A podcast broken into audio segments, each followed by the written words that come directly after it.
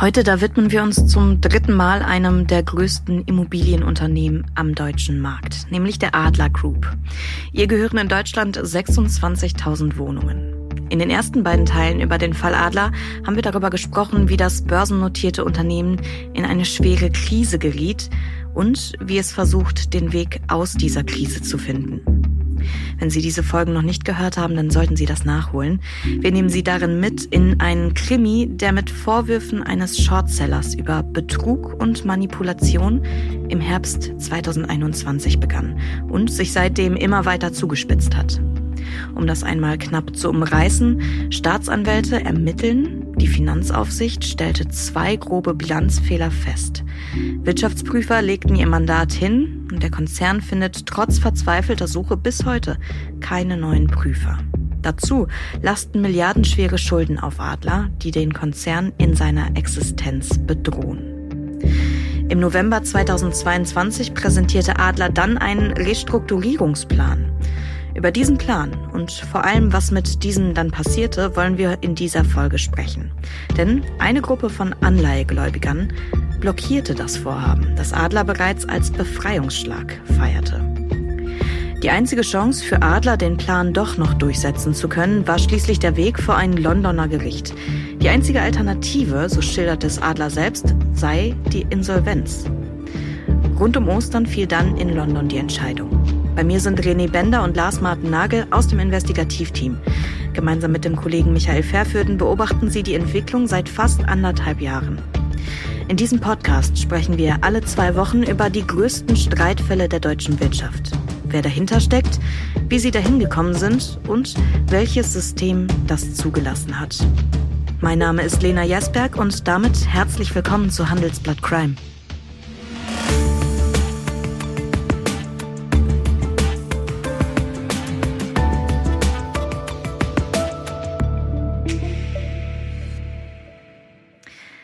Lars René und auch euch herzlich willkommen. Hallo. Hallo Lena. Hallo Lena. Ich freue mich sehr, dass ihr beide da seid und dass wir heute ein drittes Mal über Adler sprechen können. Die 26.000 Wohnungen von Adler liegen in Deutschland. Der Konzern wird auch aus Deutschland geführt. Warum fand denn dieses doch sehr wichtige Verfahren, in dem ja letztlich die entscheidenden Weichen für die Zukunft eines der großen Immobilienkonzerne hierzulande gestellt wurden, plötzlich in London statt? Ja, das ist eine, eine völlig berechtigte Frage. Tatsächlich hat die Muttergesellschaft, die Adler Group, ihren Sitz zwar formal in Luxemburg, aber wie du schon erwähnt hast, ist Adler natürlich im Kern ein deutsches Unternehmen. Das äh, operative Geschäft wird aus Deutschland heraus gesteuert und die, die Wohnungen, die vermietet werden, diese 26.000, die befinden sich in Deutschland und übrigens ist Adler auch in Deutschland börsennotiert dass es zu diesem Prozess dann in, in England, in London kam. Das ist, wenn man so will, ein Schachzug des Unternehmens. Und zwar eben im Kampf mit einer Gruppe von, von Gläubigern. Mhm. Wir haben es ja schon angesprochen, Adler hat einen Restrukturierungsplan vorgelegt. Und eine Minderheit der Gläubiger hat dann im Dezember vergangenen Jahres diesen Plan in Deutschland blockiert. Die sehen sich benachteiligt durch den Plan, denn der, der greift auch in die Anleiheverträge ein. Und dann hat Adler, wenn man so will, in die Trickkiste gegriffen, hat eine Tochter in England gegründet und an diese diese milliardenschweren Anleihen übertragen, mhm. eingebracht. Und dann ähm, will das Unternehmen oder wollte das Unternehmen jetzt nochmal in England abstimmen lassen oder hat abstimmen lassen und die Minderheit hat den Plan weiter abgelehnt. Der Kniff ist äh, aber, dass in, in England ein Gericht das dennoch durchsetzen kann und ähm, gegen diesen Willen der, der Minderheitsgläubiger kann dieser Plan durchgesetzt werden. Und ähm, deswegen ist Adler am Ende des Tages nach, nach London gegangen und äh, hat dort argumentiert, ähm, wenn der Plan nicht genehmigt wird, dann ist das, was eben äh, droht, die Insolvenz. Und zwar ziemlich schnell. Und unterm Strich haben dann natürlich viele Immobilienfirmen sehr nervös nach London geschaut, weil sollte Adler wirklich in die Insolvenz rutschen und dann 26.000 Wohnungen in Deutschland auf den Markt kommen, dann könnte das natürlich die stark unter den steigenden Zinsen leidende Branche weiter unter Druck setzen. Also im Endeffekt steckt da noch mehr dahinter als in Anführungsstrichen nur die mögliche Insolvenz eben eines großen Immobilienunternehmens. Hm. Ja, und in der Woche vor Ostern fand dann eben dieser große Showdown statt. Das Gericht hat sich drei Tage lang die Argumente angehört, beziehungsweise die Parteien, die haben drei Tage lang gestritten, bis das Urteil dann über die Zukunft von Adler gefallen ist. Es ging also doch relativ hoch her da. Lars, du warst vor Ort live dabei, ähm, als es da ähm, ernst wurde.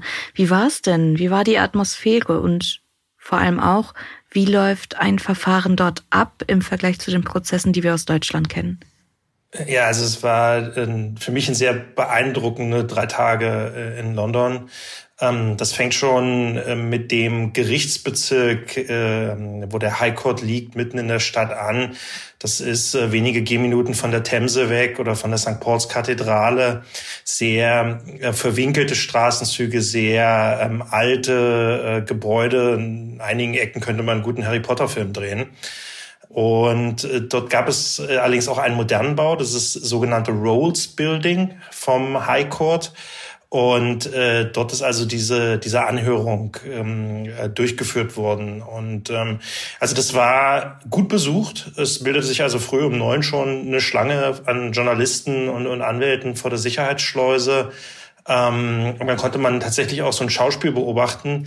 Ähm, die haben nämlich die Akten für, den, äh, für die Anhörung, die wurden auf Sackkarren hineingefahren. Und ich meine damit nicht nur ein oder zwei, sondern da kam dann wirklich so eine ganze Kolonne mit Sackkarren.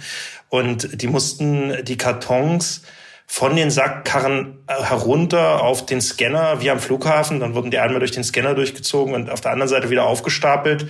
Und dann sind sie damit in den Saal 15 gefahren. Und es ist eigentlich ziemlich erstaunlich, dass wir alle pünktlich dann im Saal 15 waren. Äh, der war nämlich bis auf den letzten Platz gefüllt. Ich würde mhm. sagen, da waren bestimmt so 200 Leute in dem Raum, vielleicht ein Drittel davon äh, Beobachter. Und dann ging es tatsächlich ziemlich schnell, auch ziemlich heftig zur Sache. Also ähm, man, man muss sich das ein bisschen anders vorstellen als in so einem deutschen Gericht. Ähm, in England gibt es spezielle Prozessanwälte, die man vielleicht auch so aus Filmen kennt, wenn die ihre grauen Perücken aufsetzen. Oh, das ja. war tatsächlich im Fall Adler auch so. Und äh, diese Prozessanwälte, die führen äh, dann mit den Zeugen ähm, Kreuzverhöre. Und dabei gehen die sehr aggressiv vor. Also das, das ist, hat phasenweise gar nicht so den Eindruck, dass sie versuchen, irgendwie neue Sachverhalte aufzutun, sondern dass es eher darum geht, den Zeugen der Gegenseite irgendwie an die Wand zu spielen und ihn zu widerlegen mhm. oder ihm irgendwie mit Suggestivfragen bloßzustellen. Und ähm, gerade so am ersten Tag ähm, äh, ist der eine Barrister, also der, der sozusagen gegen Adler sprach, ähm, hat dann eine richtige Show irgendwie vorgetragen. Das klingt tatsächlich sehr, sehr filmreif. Ich musste an diese Szenen denken, Good Cop, Bad Cop und so weiter. An dieser Stelle vielleicht einmal ganz kurz der Hinweis an Sie, liebe Hörerinnen und Hörer, wenn Sie Fragen haben, also wenn Ihnen irgendwas auffällt, was Ihnen noch unklar ist oder wozu Sie gern mehr wissen möchten, aber auch wenn Sie Kritik, Lob oder weiteres Feedback an uns haben, dann schreiben Sie uns gern eine Mail an crime@handelsblatt.com. Ihr beide, wir sollten vielleicht aber äh, noch mal einen Schritt zurückgehen. Was ist das denn eigentlich für ein Restrukturierungsplan, der die Gemüter da so erhitzt hat? Ja, das ist ein, das ist ein Plan, der Ende November aufkam und ähm, in dem es, wie so, so häufig in solchen Fällen, ums liebe Geld geht. Und jetzt muss man wissen, auf Adler lasten ja enorme Schulden. Mhm. Um, insgesamt rund sieben Milliarden Euro zu dem Zeitpunkt. Und Ende April dieses Jahres muss Adler äh, Schulden in Höhe von einer halben Milliarde ablösen. So, und ohne den Plan wäre wohl nicht nur das ein Problem, sondern der Konzern tut sich dazu auch noch schwer in, in dem gegenwärtigen Umfeld die Immobilien, die man gerne verkaufen würde, zu entsprechend adäquaten Preisen zu verkaufen. Das war mit der Hintergrund für einen Restrukturierungsplan, der dann, wie gesagt, Ende November präsentiert wurde. Mhm. Interessant ist übrigens, ähm, wie das Ganze damals ablief. Ich erinnere mich noch relativ genau. Das war ähm, ein Freitagabend und ich stand gerade im, im, Supermarkt an der Kasse klingelt's Telefon und ähm, ruft Lars an und fragt mich, hast du heute Abend schon was vor? Nee, wieso? Ja, Adler hat gerade eine Ad-Hoc veröffentlicht und ich glaube, da müssen wir wohl ran. Und ich nach Hause Sachen, äh, Einkäufe schnell ausgepackt und dann direkt rein in eine Telefonschalte. Und da wurde dann dieser Restrukturierungsplan als, als großer Befreiungsschlag präsentiert. Mhm. Da hat der Adler Verwaltungsratschef Stefan Kirsten, der wichtigste Mann bei Adler, dann ähm, die Situation geschildert, in der sich Adler zum damaligen Zeitpunkt äh, befand und was denn dann geschah. Da können wir auch gerne mal kurz reinhören. Die Adlergruppe ist in einen perfekten Sturm geraten. Aber wir haben es geschafft. Wir konnten eine existenzbedrohliche Situation der Adlergruppe abwenden. Und ähm, ja, dann wurde auch kurz der, der Plan skizziert, der unter anderem vorsieht, dass eben eine Gruppe von Gläubigern eine knappe Milliarde Euro, genau glaube ich 938 Millionen Euro frisches Geld bereitstellen sollte. Und da erzählte Herr Kirsten zwar direkt von einem, schon von einem teuren Deal, mhm. ähm, denn die Gläubiger wollen sich das natürlich auch bezahlen lassen, ne? das, das, das frische Geld. Und ähm, bis Mitte 25, 2025 sollen sie dafür 12,5 Prozent ähm, Zinsen bekommen. Und ähm, ja, Herr Kirsten sagte aber letztlich auch, die Alternative wäre eben die Insolvenz in Eigenverwaltung gewesen. Man habe das prüfen lassen und das wäre der Plan B gewesen.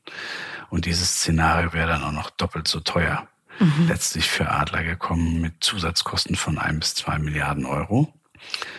Und Herr Kirsten sagte dann eben auch, dass man jetzt nicht mehr mit dem Rücken zur Wand stehe und ähm, nicht mehr bei jedem Deal, der sich anbahnt, ähm, womöglich erpresst wird mit dem, dem Druck auf die Preise und er wäre deshalb sehr erleichtert. Ja, und an der Börse nach, war ja wie gesagt Freitagabend, äh, nachbörslich ähm, stieg der Kurs an, die, an diesem Abend um knapp 40 Prozent bis auf 2,35 Euro. Dazu muss man allerdings wissen, im Verlauf des Jahres 2022 hatte die Adler-Aktie Pi mal Daumen schon 80 Prozent verloren. Ja, dennoch, nochmal 40 Prozent aufzuholen an einem Abend, das ist schon was. Was sieht der Plan denn sonst noch vor? Ja, der Plan ist ähm, im Prinzip eine, äh, ja, ein, ein Umschreiben äh, des Kleingedruckten. Mhm. Äh, neben dem frischen Geld äh, gibt es ja äh, die Verträge zwischen den Investoren, also den, die Adler das Geld gegeben haben und, und dem Konzern. Und in diesen Verträgen äh, müssen jetzt Anpassungen vorgenommen werden. Und die sind zum Teil sehr, sehr, sehr elementar. Also ein Beispiel in den Verträgen stand bislang drin, dass Adler äh, nur äh, gemessen an den vorhandenen Immobilienwerten 60 Prozent Schulden machen kann. Also dass im Prinzip immer noch ein, ein großer Buffer da ist äh, an, an Wohnungen, an, an Baustellen. Ähm, so und jetzt mit dem frischen Geld äh, ist aber diese 60 Prozent sehr wahrscheinlich nicht mehr haltbar. Deswegen hat man jetzt äh, neue ähm, Verschuldungs, maximale Verschuldungsquoten definiert, ja, die mhm. irgendwo bei die 80 Prozent oder sogar darüber liegen. Ähm, das ist ein so ein Beispiel. Ein anderes Beispiel. Adler müsste eigentlich Ende dieses Monats, also im Prinzip in einer Woche, ähm, einen geprüften Jahresabschluss äh, für das Jahr 2022 vorlegen. Nun äh, wissen wir ja schon seit einiger Zeit, dass es dazu nicht kommen wird, weil Adler ähm, seine Wirtschaftsprüfer verloren hat und ähm, zurzeit jedenfalls noch keinen Nachfolger gefunden hat. Und das hieße tatsächlich, äh, bei einem Verstoß gegen diese Vertragsvereinbarung könnten ähm, die Gläubiger einfach ihr äh, Geld wieder zurückfordern, weil sie halt sagen, Adler, du hältst dich nicht an das, was wir vereinbart haben. Und äh, deswegen ist halt wichtiger Bestandteil dieses Restrukturierungsplanes, dass ähm, die Frist, bis zu der Adler diese Prüfung abgeschlossen haben muss, ähm, deutlich verlängert wird. Hm. Aber das klingt ja alles erstmal eigentlich relativ äh, strukturiert und ganz gut durchdacht. Wo ist denn der Haken dabei? Nun, der, der Plan sieht auch vor, ähm, dass die Anleihebedingungen verändert werden. Also im Endeffekt sollte, sollte Adler einfach mehr Beinfreiheit bekommen bei der Rückzahlung der Anleihen in Höhe von 3,2 Milliarden Euro. Also insgesamt waren die, die Anleiheschulden 3,2 Milliarden Euro über verschiedene Anleihen äh, mit verschiedenen äh, Fälligkeiten. Mhm. Und ähm, im Juli 2024 ist eben eine Anleihe fällig über 400 Millionen Euro und die sollte um ein Jahr verlängert werden und entsprechend auch die Zinszahlung verschoben werden. Und dafür sollte auch der Zinssatz um 2,75 äh, Prozentpunkte angehoben werden. Jetzt hat aber eine Gruppe von Anleihegläubigern gesagt, nee, nee, hier werden wir ja benachteiligt. Ähm, und das sind wiederum die Gläubiger der am längsten laufenden Anleihe, ne, mhm. die erst im Jahr 2029 fällig wird. Und deren Kernargument ist, ähm, es ist unfair, diese Anleihen und ihre Gläubiger nach Laufzeiten zu trennen und unterschiedlich zu behandeln und befürchten eben, dass ja viele andere aus den Jahren davor das Geld von Adler zurück bekommen und dass für sie als Gläubiger der am längsten laufenden Anleihe eben am Ende nichts mehr übrig bleibt.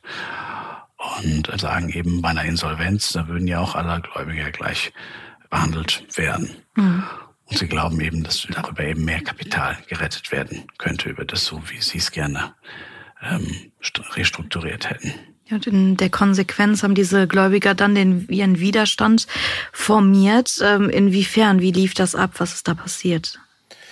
Im Prinzip, man muss sich das so vorstellen, äh, wenn so eine ganz große Umstrukturierung ansteht, ähm, muss darüber abgestimmt werden. Und ähm, diese Abstimmung, ähm, das ist, äh, ich will das vergleichen wie mit einer ganz normalen Wahl in Deutschland. Die Gläubiger sagen ja oder sie sagen nein. Äh, so und äh, das Wahlergebnis hängt dann allerdings nicht nur davon ab, wie sich jetzt die Prozente verteilen, sondern unter welchen Voraussetzungen die Wahl, unter welchen Bedingungen die Wahl geführt wird. Also Beispiel Bundestag, eine Partei ist nur dann drin, wenn sie irgendwo fünf Prozent erreicht. Mhm. Und ähm, bei Adler ist es also so, bei diesen Anleihegläubigern, dass ähm, jede, jede Anleihentranche getrennt abstimmt und jede dieser Tranchen mehr als 75 äh, Prozent Zustimmung erreichen muss. Und das führt dann dazu oder, oder hat dazu geführt, dass im Dezember in Deutschland dieser Plan von dieser Minderheit blockiert werden konnte. Weil eine einzige Tranche hat diese 75 Prozent verfehlt, aber nach deutschem Recht ist das halt so, wenn eines verfehlt, dann äh, war es das halt. Dann ist der, ist der Plan blockiert. Und, und so konnte halt eine kleine Gruppe in Deutschland erstmal ähm, Adler bildlich irgendwo einen Knüppel zwischen die Speichen werfen. Okay, und dann, ähm, dann wurde der Plan quasi mit dem Gang nach England aktiviert, beziehungsweise die Anleihen in die englische Tochter übertragen. Ja, zuerst hat Adler noch kurz ähm, überlegt, ob man nicht in Deutschland ein Verfahren einleitet, ein sogenanntes Staruk-Verfahren. Staruk steht für Gesetz über den Stabil über Stabilisierungs- und Restrukturierungsrahmen für Unternehmen. Mhm. Man hat sich dann aber letztlich für, für das englische Verfahren entschieden. Eben auch oder besonders in diesem Wissen, dass einzelne gläubige Gruppen dann äh, in England überstimmt werden können vor Gericht. Okay. Auch an dieser Stelle nochmal vielleicht ein ganz kurzer Hinweis. In den Show Notes haben wir einen Link für Sie hinterlegt, liebe Hörerinnen und Hörer. Handelsblatt.com-mehr Journalismus. Und über diesen Link, da haben Sie die Möglichkeit, das Handelsblatt Premium-Abo vier Wochen lang für einen Euro zu testen und entsprechend natürlich auch alle Geschichten unseres Investigativteams nochmal unbeschränkt nachzulesen. Wie ging es denn danach weiter? Ja, bevor wir überhaupt in England ähm, beim Gericht waren, äh, gab es tatsächlich noch äh, an einem deutschen Gericht äh, eine Entwicklung, äh, die äh, schon als wirtschaftshistorisch zu bewerten ist. Wir haben ja eben das schon mal angedeutet, Adler braucht dringend einen Wirtschaftsprüfer, nachdem äh, KPMG im letzten Jahr gesagt hat, ähm, wir wollen das nicht mehr machen die haben das begründet, ähm, weil sie sich von Adler in ihren Prüfungshandlungen behindert gesehen haben, weil ihnen nicht irgendwo alle Dokumente vorgelegt worden seien. Also es ist sehr deutlich geworden, dass da das Tischtuch zerschnitten ist. Mhm. Und äh, dann begab sich Adler auf die Suche, monatelang, äh, schrieb regelrecht Bittbriefe ähm, und äh, die Wirtschaftsprüfer haben sich aber zurückgehalten. Es hat sich keiner gefunden, der das machen wollte. Und äh, das ist tatsächlich historisch ähm, also uns ist kein Fall bekannt, in dem Wirtschaftsprüfer äh, aus Reputationssorgen oder aus Scheu einem Unternehmen die Prüfung verweigert hätten. Denn die Prüfungen sind ja ähm, rechtlich vorgeschrieben. Die Unternehmen müssen sich prüfen lassen. Mhm. Und Adler hat dann den Weg äh, ins Amtsgericht Berlin gesucht und, und hat dort sozusagen gebeten, dass das Gericht jetzt doch mal einen Prüfer bestellen möge. Und das Gericht hat sich wieder ähm, an KPMG gewandt und hat gesagt, ähm, hier KPMG muss das machen vielleicht auch so aus der Maßgabe, ähm, die, die kennen das Unternehmen schon und müssen sich nicht mehr großartig einarbeiten oder so. Mhm. So, und, und dann ist das Ganze aber weiter eskaliert, weil ähm, dieser Gerichtsbeschluss, ähm, der ist nicht verpflichtend. Und äh, KPMG hat ein zweites Mal gesagt, ähm, nein, wir wollen das nicht und wir machen das nicht. Und äh, das führt für Adler natürlich zu einer völlig paradoxen Situation, die auch, also man kann das durchaus kritisch hinterfragen, ja, weil ein Prüfer kann ja einen äh, zu Prüfenden auch durchfallen lassen. Also sozusagen die Frage, ist das eigentlich in Ordnung, äh, wenn ein, ein Unternehmen keinen Prüfer findet? Das sagt auf der anderen Seite natürlich auch ganz viel über die Reputation von Adler im Augenblick. Ja, und über die Sorgen, die sich Wirtschaftsprüfer machen, wenn sie vor dem Mandat stehen. Ja, das ist ein guter Punkt, ein sehr valider Punkt. Trotzdem ähm, hat Adler nicht aufgegeben, beziehungsweise gibt Adler nicht auf. Der Konzern, der hat weiter geworben um Vertrauen von Investoren und Wirtschaftsprüfern. Ja, und zwar dann mit einem Untersuchungsbericht, der den Konzern eben nicht direkt zwar von den Vorwürfen über Betrug und Manipulation entlasten sollte, aber äh, zumindest ähm, hat man eine, eine Kanzlei äh, 800.000 elektronische Dokumente wie E-Mails oder Kalendereinträge prüfen lassen. Und da äh, kam raus, es gebe eben keine Hinweise auf Fehlverhalten. Mhm. Die Überprüfung habe keine belastenden Befunde ergeben, teilte Adler mit. Und ähm, ja, diesen Bericht wolle man auch einem künftigen Abschlussprüfer selbstverständlich zur Verfügung stellen, hat Adler dann gesagt. Aber offenbar den direkten Einblick in die Dokumente äh, wollte Adler dann nicht gewähren. Und hat dann argumentiert, dass alle Daten eben in einem Datenraum zusammengestellt worden seien. Mhm. Das Interessante ist, diese Dokumente, diese 800.000 äh, Mails und Kalendereinträge, die hatte man im Jahr vorher, im Frühjahr 22, eben den Abschlussprüfern von KPMG vorenthalten. Und das war einer der Gründe, weshalb KPMG dann später das Mandat niedergelegt hat. Ja, und jetzt setzt man eben eine Kanzlei drauf und die schauen sich das an und sagen, nee, nee, alles, das, das passt alles. Das kann man schon hinterfragen. Der größere Haken aber an diesem Untersuchungsbericht ist ähm, die Kanzlei, die diese Untersuchung durchgeführt hat. Das ist White Case. Das ist erstmal für sich kein, kein Problem, weil es eine Top-Kanzlei ist, eine Spitzenkanzlei, wo man für einen Partner auch mal äh, ja, ein Stundenhonorar knapp an die vierstellige Summe mhm. be bezahlt. Das größere Problem ist, dass eben White Case seit Jahren zu den engsten Rechtsberatern von Adler gehört. Hm, die sind zuletzt mit 50 Anwälten für, für Adler in der Spitze tätig gewesen. Da kann man sich auch mal ausrechnen, was das kostet und was eben ein Case damit verdient. Ja, und mein Case hat eben in dieser Vergangenheit auch Transaktionen begleitet, die heute umstritten sind. Unter anderem auch solche, um die es in der damaligen KPMG ähm, Sonderprüfung ging. Adler und Ryan Case sehen das relativ sportlich und sagen, hier gibt's keine Interessenkonflikte. Aber also, wenn ich da kurz, also das ist halt tatsächlich ähm, ein aus meiner Sicht sehr, sehr schwieriger Punkt. Ähm, denn es ist ja völlig unklar, wie viele von diesen 800.000 E-Mails möglicherweise auch äh, Juristen von White Case betroffen haben oder an die mhm. gegangen mhm. sind oder im CC an diese Leute gegangen sind. Und ähm, es wirkt zumindest ungeschickt, wenn immer noch die Möglichkeit besteht, dass da sich jemand selbst hat überprüfen müssen. Ja. Ja, das wäre nämlich auch mein Punkt gewesen. Diese Sache mit dem Interessenskonflikt kam mir auch direkt in den Sinn. Naja, ähm, aber kommen wir zurück zur Restrukturierung und dem sich dann abzeichnenden Prozess in England. Ja, gerne. Also das ging dann Ende Januar mit äh, den formal notwendigen Veröffentlichungen weiter. Also Adler hat dann quasi mitgeteilt in einem sogenannten Practice Statement Letter, dass jetzt also dieses Verfahren in England anläuft für die 3,2 Milliarden Euro, um die es da geht. Mhm. Ähm, zu dem Zeitpunkt kam dann die Diskussion auf, ob ähm, London überhaupt sozusagen als Gerichtsstandort in Frage kommt. Ähm, da gibt es verschiedene Sichtweisen darauf. Wie wir auch sehen, ist das auch vor Gericht, also selbst während der Anhörung noch ziemlich hitzig umstritten worden, äh, ob, man, ob man das machen kann oder nicht.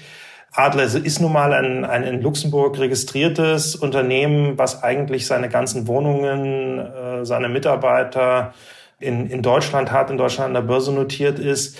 Andererseits lässt sich natürlich argumentieren, dass London, ja, so äh, formal juristisch würde man sagen, Center of Main Interest ist weil natürlich äh, sehr, sehr viele der großen Gläubiger von Adel, ob das jetzt BlackRock ist oder PIMCO, die sitzen natürlich im angelsächsischen Raum. Und für die mhm. ist natürlich London als äh, einer der Finanzstandorte schlechthin ein, ein Ort, den man anlaufen möchte für, für solche Entscheidungen. Aber wie wir wissen, ähm, hat sich dann das Gericht doch noch für zuständig erklärt. Ähm, nur nochmal die andere Perspektive. Wer sind denn jetzt wirklich die Gegner des Plans? Ihr habt angedeutet, dass es Gläubiger aus dem angelsächsischen Raum sind. Können wir das konkretisieren noch einmal? Ja, äh, gerne. Das ist richtig. Sind im Wesentlichen Gläubiger aus dem angelsächsischen Raum, aber eben nicht nur. Vielleicht mal mit dem, mit dem Wortführer beginnen und dem wohl wichtigsten Gegenspieler von, von Adler in der ganzen Sache. Das ist ein ähm, US-Finanzinvestor namens Strategic Value Partners, SVP abgekürzt, mhm. um Viktor Kosler.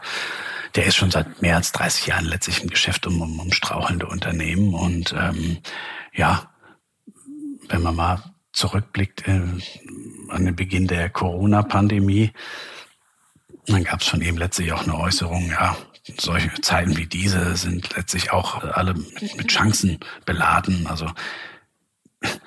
möglichen Insolvenzen oder Schwierigkeiten von Unternehmen in, ins Auge blickend äh, sieht er eben die, die Chancen, mhm.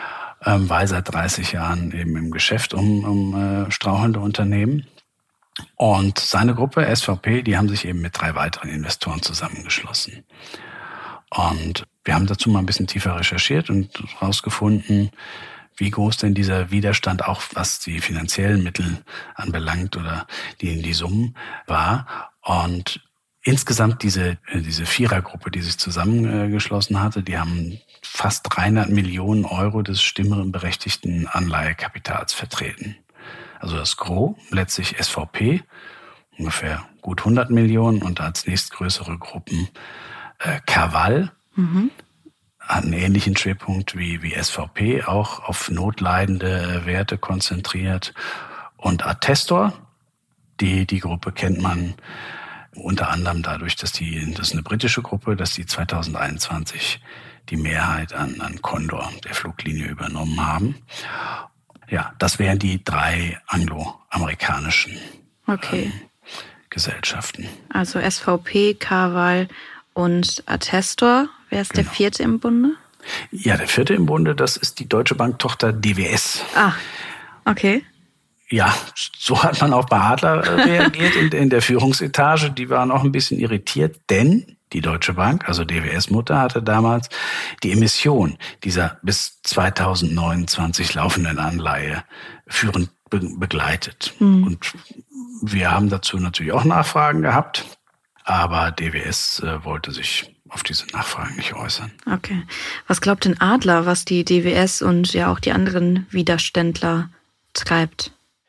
Die Frage stellen sich natürlich viele, weil ähm, die alternative Insolvenz, äh, die sozusagen ja vom, vom Gericht diskutiert wurde, äh, schon ein, in, in der Regel für die, die Mehrheit der Gläubiger ein nachteiliges Verfahren ist. Also wer äh, wer pokert da so hoch, äh, dass, dass er also im Zweifel sogar eine Insolvenz in Kauf nimmt und warum tut er das?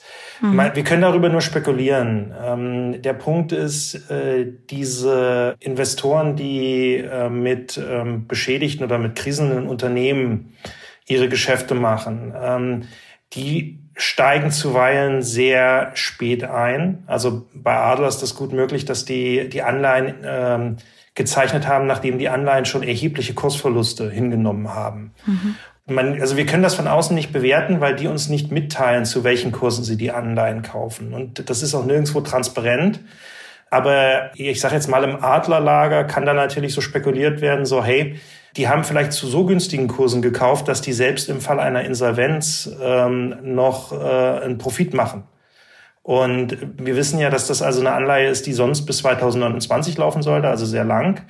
Und dann gibt es einfach unter Umständen so ein Szenario, dass einfach knallharte Finanzmathematik äh, hier der Treiber ist, dass man sich sagt, okay, im Insolvenzszenario gibt es früher Geld und es gibt auch noch genug Geld, dass wir keine großen Verluste machen ähm, und dass sozusagen dort einfach eine ganz äh, kühle Ratio den, den Ausschlag gibt. Mhm. Ähm, wir haben das Lager um SVP danach befragt und uns haben mehrere Juristen äh, auf deren Seite immer wieder versichert, nein, so ist es nicht. Ähm, auch wir machen im Fall einer Insolvenz äh, keinen, keinen Gewinn. Nur nochmal, wir können das nicht überprüfen. Wir müssen das so hinnehmen. Wir können das jetzt glauben. Wir müssen es nicht glauben.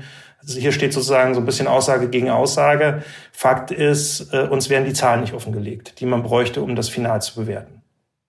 Okay. Eine Kleinigkeit noch, was zumindest von deren Seite transportiert wurde, äh, SVP, ist, dass im Falle der Insolvenz zumindest mehr übrig bliebe, nach, nach deren Annahmen für sie selber als äh, im Falle einer Nicht-Insolvenz von Adler.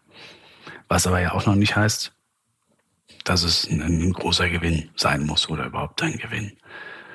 Aber zumindest kam eben darüber, wurde transportiert, na, ne, von der Insolvenz würde man zumindest, was das anbelangt, dann schon profitieren. Ja. Trotzdem wichtig, wie du betont hast, Lars, das sind Hypothesen. Ähm, wir können es nicht überprüfen an dieser Stelle. Lasst uns nochmal zum Gerichtsverfahren selbst zurückkommen. Lars, wie wurde denn dort argumentiert und was kannst du uns vielleicht noch zum Verlauf dieser drei doch sehr spannenden Tage, wie du schon erwähnt hast, äh, berichten? Ja, es lässt sich, es lässt sich eigentlich unter dem Begriff Gutachtenschlacht zusammenfassen die beiden Seiten, also Adler auf der einen und diese ähm, Minderheitsgruppe von Gläubigern auf der anderen, die haben halt alle ihre eigenen Experten und ihre eigenen Gutachten entweder berufen oder vorgelegt. Und dann mhm. ist darüber diskutiert worden, welche Schwächen äh, da sind. Und die jede Seite hat der anderen dann immer vorgeworfen, dass das nicht ausreichend sei. Und ähm, so, so ging das dann hin und her. Und ähm, ein Beispiel äh, sozusagen, ich hatte es vorhin angerissen, die Frage, durfte Adler überhaupt äh, seine Anleihen auf diese Tochterfirma in England übertragen, ähm, um, um überhaupt vor dieses englische Gericht zu kommen.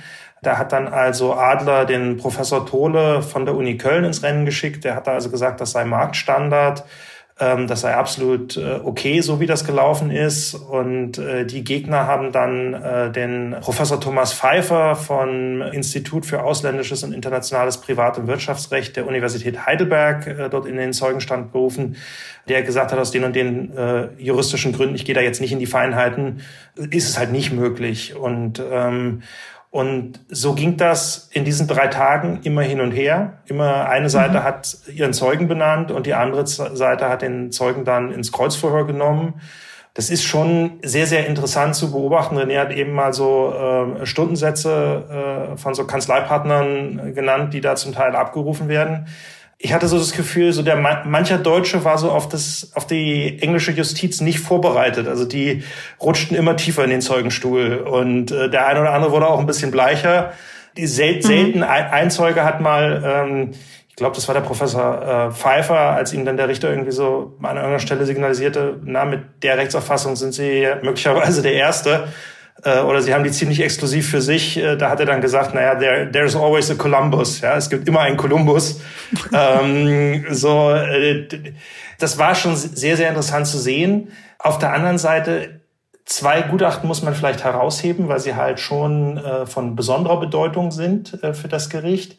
Auf der einen Seite gab es ein Gutachten der äh, Boston Consulting Group, äh, die, das im Prinzip sozusagen den Adlerplan nochmal ähm, zusammengefasst hat und ähm, auch so Immobilienwerte von morgen berechnet hat oder zugrunde gelegt hat. Und mhm. äh, die sind halt sehr scharf äh, angegriffen worden, weil es halt sozusagen ähm, Immobilienwertberechnungen, die jetzt irgendwie drei, vier, fünf Jahre in die Zukunft gehen, da gibt es so viele Variablen und ich meine, wer kann in die Zukunft blicken? Da hat dann einfach der, der Anwalt der Gegenseite gesagt, also das, das könnt ihr nicht machen, das ist, das ist einfach nicht seriös. Das ist so ein bisschen wie Kaffeesatzleserei. Ja. Auf der anderen Seite gab es dann den Gutachter, der für die Adler Gegner ähm, sozusagen das hat berechnet und zu natürlich schlechteren Zahlen gekommen ist. Und der hatte aber nicht die, die Datengrundlage.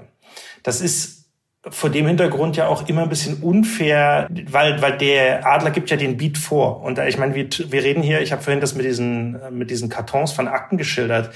Mhm. Wir reden hier von 10.000 Seiten Papier, die in wenigen Wochen die Gegenseite durcharbeiten muss, die die Schwachstellen finden muss, äh, eigene Gutachten erstellen muss. Und das ist ja jetzt nicht so, dass... Ähm, dass die Adlerjuristen da freundlich kooperieren. Ja, also das geht ja die ganze Zeit schon das Gehangel hin und her so dass es dann auf der anderen Seite auch wieder kein Wunder ist, dass also die Gegner von Adler, die haben dann also auch so ein Immobiliengutachten vorgelegt ähm, von Beratern von Knight Frank äh, und die haben dann halt mit Clustern rechnen müssen. So, die hat, konnten halt nicht eine Einzelbewertung jedes einzelnen Objektes machen. Was ihnen aber dann die Adlerjuristen wieder zum Vorwurf, so ihr habt ja gar nicht die Datengrundlage, um das hier auszurechnen. So, so ging das halt hin und her. Ne? Ja. Was hat denn das Gericht zu diesem ja, Ping-Pong-Spiel gesagt? Ja, das, das hat uns natürlich auch wahnsinnig interessiert. Wir haben dann auch telefoniert, haben dann mit Lars gesprochen. Und Lars, was glaubst du, in welche Richtung geht's denn? Und er sagte, ich habe keine Ahnung. Und ähm, wir haben auch Beteiligte angerufen, die verschiedenen Parteien haben, haben mit denen gesprochen und da kam jetzt auch nicht, ja, wir sind sehr, sehr optimistisch, dass das für uns läuft. Im Endeffekt hat da jeder das Gleiche gesagt, wir, wir können es überhaupt nicht abschätzen. Ne? Natürlich war jeder für sich irgendwie so ein bisschen optimistisch, zweckoptimistisch, aber es wurde letztlich nichts signalisiert vom, vom Richter mhm. Thomas Leach. Der war übrigens äh, vorher selber 20 Jahre lang Anwalt, auch bei einer internationalen Großkanzlei und wurde dann erst vor wenigen Jahren äh, stellvertretender Richter am, am High Court und hat auch relativ wenig Erfahrung ähm, vergleichsweise eben mit Restrukturierung. Okay. Hat sich aber vorher eben als Anwalt im Immobilien- und Gesellschaftsrecht getummelt unter anderem. Und äh, ganz interessanter Nebenaspekt 2022 wurde er vom jetzigen heutigen König Charles ähm, zum Ritter mhm. geschlagen.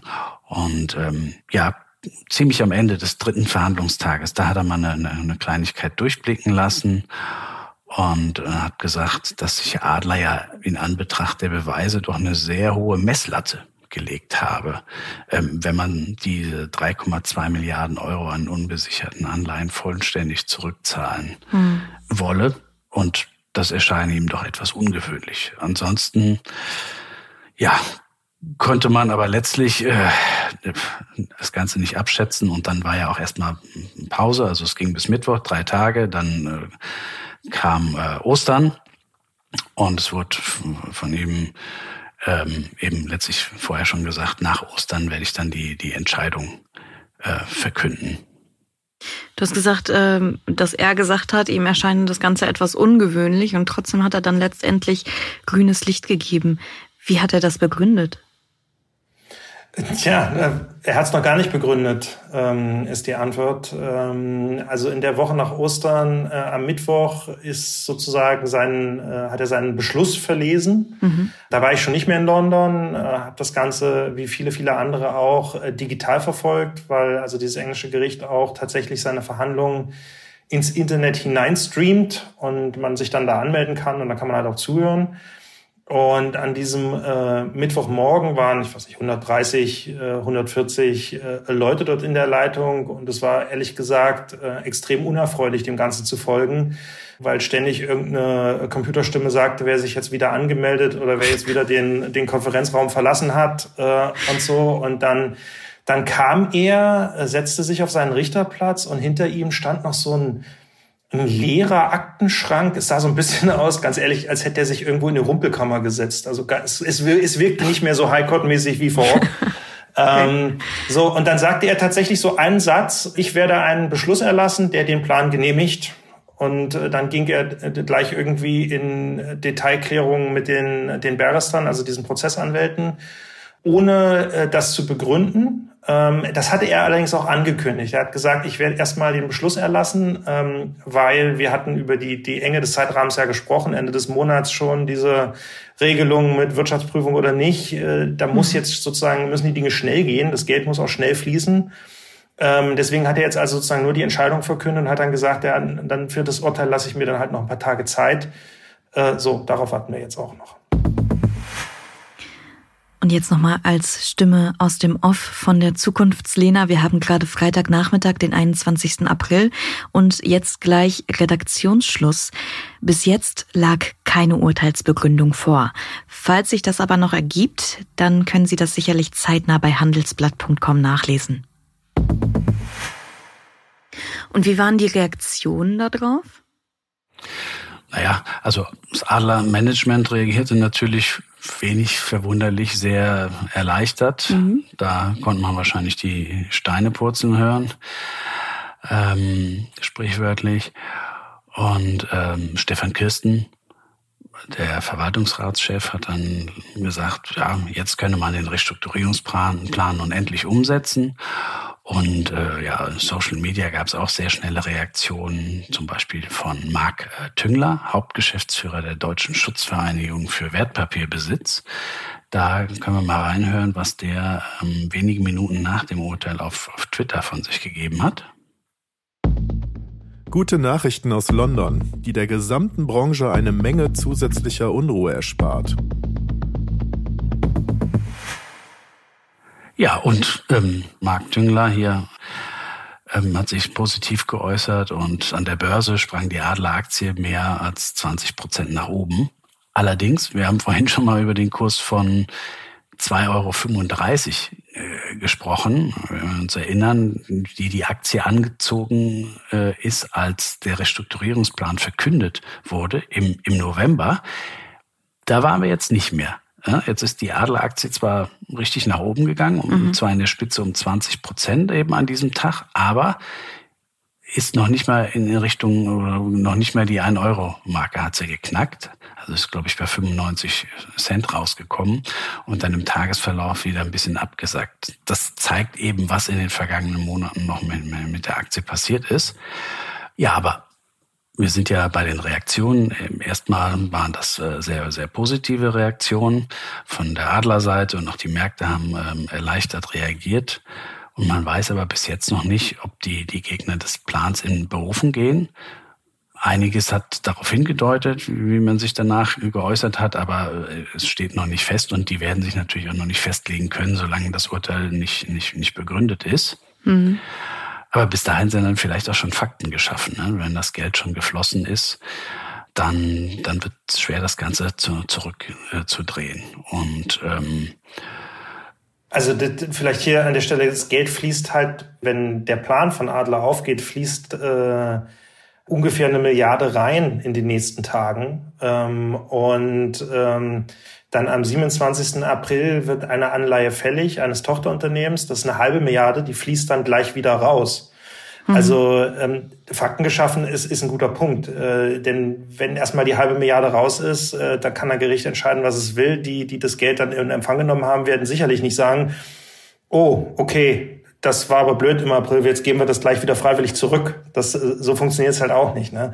So dass hier tatsächlich die Gerichtsentscheidungen in späteren Instanzen ähm, tatsächlich zu spät kommen könnten, äh, um äh, die Realität tatsächlich dann irgendwie zu, zu beeinflussen. Ja. Bis wann hätten denn die Gegner theoretisch Zeit, um Berufung einzulegen? Wisst ihr das? Also was, was sind ich da für Ich glaube, das sind, wenn ich das richtig vernommen habe, sind das 21 Tage. Aber äh, so ganz genau weiß ich das ehrlich gesagt an, an der Stelle nicht. Ja, und dann geht's äh, für Adler jetzt natürlich erstmal noch darum, seinen äh, Abschluss zu veröffentlichen. Einen ungeprüften Abschluss, wie, wie, wie wir wissen, weil es eben schlicht keine Wirtschaftsprüfer gibt. Mhm. Ähm, das wird dann jetzt Ende April auch passieren und dann kann der Konzern nach Lage der Dinge zumindest erstmal ganz kurzfristig äh, durchatmen. Ja, ich glaube, kurzfristig ist hier ein sehr, sehr wichtiges Stichwort, weil da warten ja noch einige große Aufgaben und auch Unwägbarkeiten auf Adler. Ja, absolut. Und zwar eine große Aufgabe, haben wir auch immer wieder von gesprochen, ist eben das Finden eines Wirtschaftsprüfers. Verwaltungsratschef Kirsten hat das in seiner großen verständlichen Freude darüber, dass man den Plan umsetzen kann, ja, so ein bisschen beiläufig erwähnt und hat gesagt, jetzt müssen wir für Adler noch einen Abschlussprüfer finden.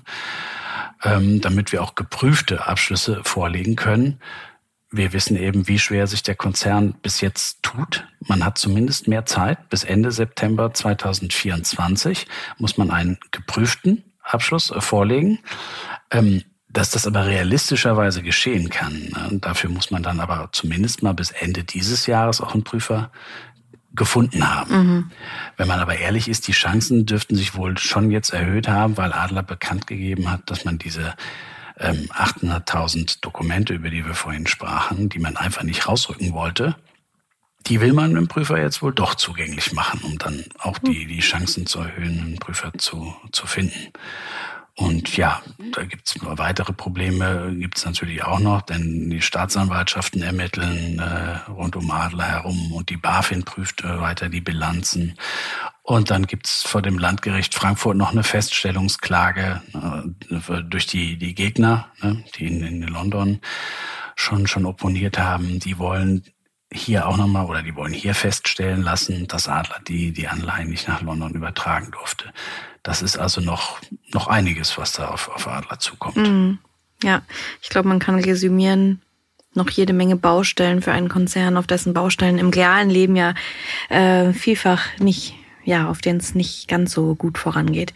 Aber lasst uns an dieser Stelle noch einmal bitte kurz auf den Restrukturierungsplan zu sprechen kommen. Was sieht dieser denn ganz am Ende überhaupt vor?